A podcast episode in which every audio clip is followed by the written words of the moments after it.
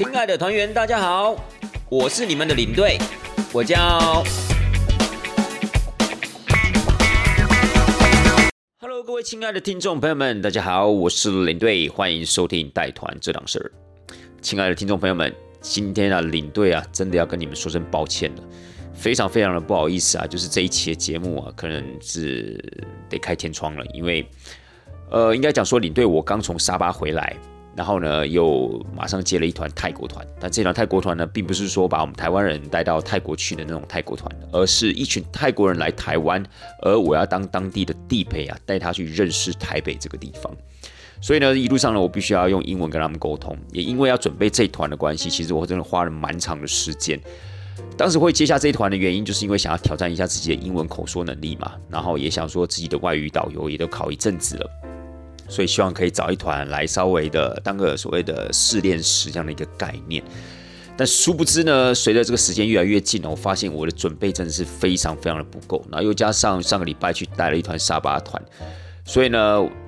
只能讲说你对我太过乐观了啦。所以等于说从沙巴团回来之后，我就是花了很长的时间，而且一直持续在准备这个所谓的英文资料以及英文的笔记。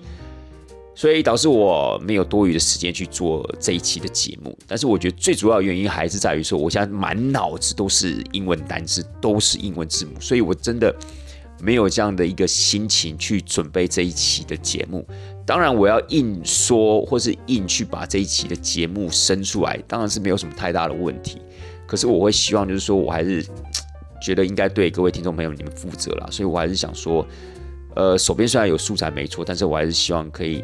呃，用心的去做每一期的分享，而不只只是单纯的去敷衍了事而已。所以，亲爱的大家，真的对大家感到非常非常的抱歉。那当然，你对我自己，对我自己也是非常的失望。因为其实，呃，我当时做这个节目的时候，我就给自己立了一个，算是一个准则吧。就是千千万万呢不能开天窗，就是不管再怎么忙的情况之下，如果真的没有办法做哦，比如说上一集我们可能是去葡萄牙，如果在葡萄牙带团，那当然我们没办法去做节目，所以我就会事先跟大家说。所以我给自己的一个观念是说，在没有事先跟各位听众朋友们做说明的前提是不允许，也不应该有这样事情发生的啦。但是这一次接了别人的这个团，我也希望可以对他负责。我也希望可以在我呃就是竭尽所能的情况底下，把这一团讲英文的团带好。所以呢，两全相害取其轻。所以，亲爱的大家，真的很不好意思，我只好牺牲我自己的节目了。那当然，对自己蛮失望的一点，就是说，可能某种程度上面也是算算背叛了各位的感觉了。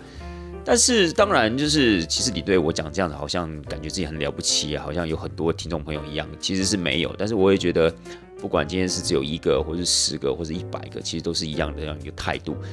所以呢，希望大家可以体谅，也希望大家可以包容一下你对我现在的一个状况。我答应各位，这一团呢，一定呢全力以赴。虽然说各位你们听到节目的这一刻呢，是这一团的第一天。